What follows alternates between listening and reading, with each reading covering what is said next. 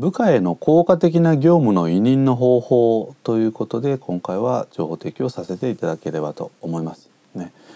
えー、部下育成というのはマネージャーにとっての必須のスキルですのでね、えー、部下育成というのはまあ仕事を通して成長の支援をするということになりますので、まあ、その一つがですねこの業務の委任ということになろうかと思います。えー、この業務の委任をですねいかにうまく部下に伝えていくかやらせていくかというところを今回ご紹介できればというふうに思いますね。さてそもそもこの業務の委任とは何でしょうかということなんですけれどもね、えー、マネージャーの本来業務を部下に任せていくということなんですね。ですから本来であればマネージャーが自分でやらなければいけない仕事をまああ部下育成ということでですね部下に任せていくこれをまあ業務の委任というふうに言いますね。ですからまあ言葉を変えるとするならばですね、まあ、遂行義務ねこれを部下に負わせるということなんですね。ですから一方で、えー、結果責任についてはあマネージャーにまああり続けますということですね。えー、繰り返しになりますけれども責任についてはマネージャーが負い続ける、その一方で、えー、義務ね、えー、遂行義務をですね、えー、部下に、えー、負わせるあるいは別の言葉で言うと、まあ、任せるということになりますということです。さてこの効果的な業務の委任の方法ですけども4ステップありますのでご紹介をしていきたいと思います。まず1つ目、えー、この委任をしたいというこの業務をまず明らかにするということですね。できればまあ文章を持ってですね齟齬のないようにこう伝えていくというのが一つポイントかなと思いますね。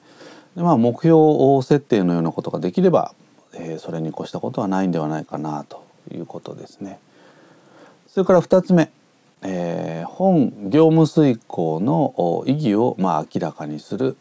ということで、まあ、本来的に言うとですねマネージャーがやるべき仕事を、まあ、部下にやらせるわけですから、まあ、部下の立場からするとですねなんで私がやんなきゃいけないのっていうふうなある意味反発をねされてしまう可能性もありますので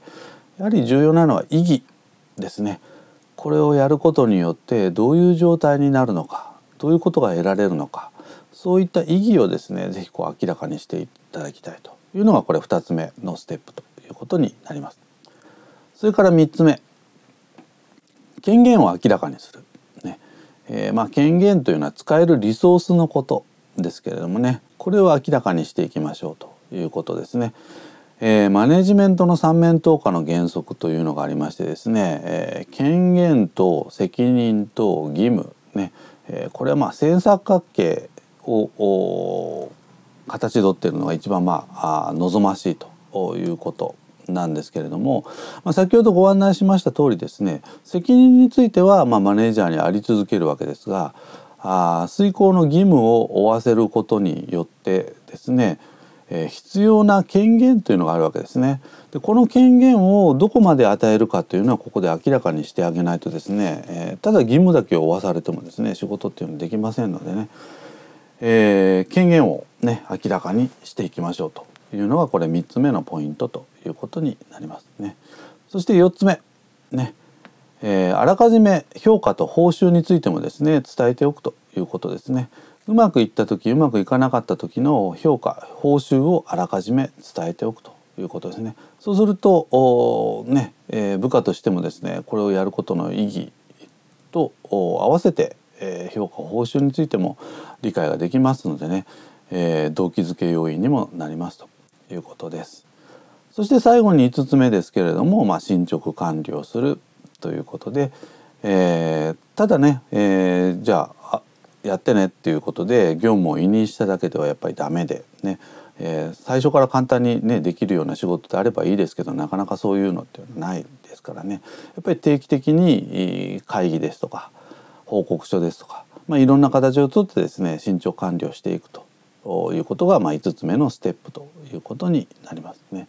ぜひあの業務の委任をですね積極的にすることによってですね部下がスキルアップするような仕組み作りを整えていただければと思いますね。以上部下への効果的な業務の委任の方法ということで、情報提供させていただきました。